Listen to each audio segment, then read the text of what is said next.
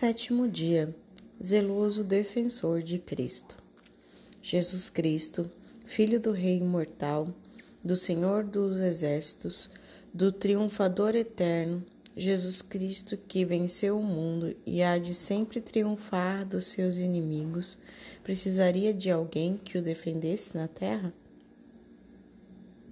Sim, era preciso que sua infância e adolescência, enquanto retirado e oculto, se preparasse para o desempenho de sua missão. Era preciso que sua humanidade santíssima se, se conservasse ilesa. Eram tantos os perigos, desde a inveja de Herodes, que via nele um rival, até o ódio concentrado dos fariseus, que mais tarde devia explodir por não quererem reconhecer nele o Messias, nem acreditar na sua divina, na sua divindade, enfim, tão arriscada estava a sua vida, que Jesus, enquanto não chegasse à virilidade, devia ter um guarda e defensor que o preservasse de qualquer cilada dos seus inimigos. Quem seria o defensor de Jesus? Essa missão estava naturalmente reservada a São José constituído por Deus na suprema dignidade de pai adotivo do seu divino filho. Mas de que força, de que meios poderia dispor para tão grave encargo o pobre carpinteiro de Nazaré, que não tinha prestígio algum entre os homens? Da prudência, da humildade, da confiança em Deus que são as armas do humilde e o segredo de suas vitórias.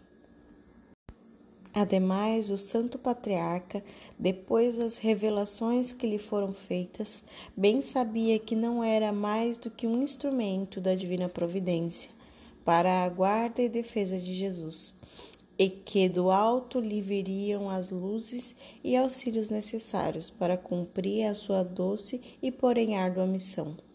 No meio dos cuidados, carinhos e afetos com que exercia a autoridade paternal, de que se achava investido sobre a pessoa do Divino Filho de Maria, com que sobressalto recebeu ele o aviso do anjo que lhe disse: Levanta-te, toma contigo o menino e sua mãe, e foge, porque Herodes o procura para lhe dar a morte.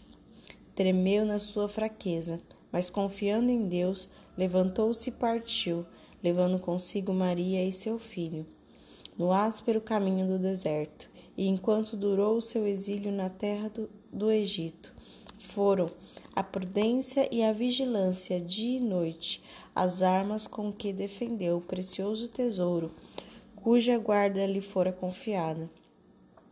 Deus velava do alto do céu sobre a Sagrada Família e infundia em São José o valor e a coragem para afastar todos os perigos que rodeavam a infância de Jesus, cuja vida como, é, homem, depois de sair do teto paterno, seria preservada pelo próprio Deus até que chegasse a terrível hora do abandono, para consumar a obra da nossa redenção.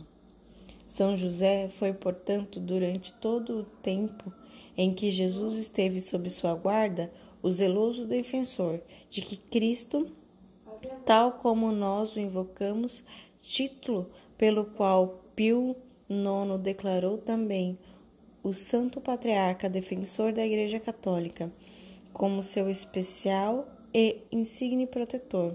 Aprendemos como São José a tomar sempre a defesa do pobre, do fraco e do oprimido, que representam na terra a pessoa de Jesus Cristo, como ele próprio declarou.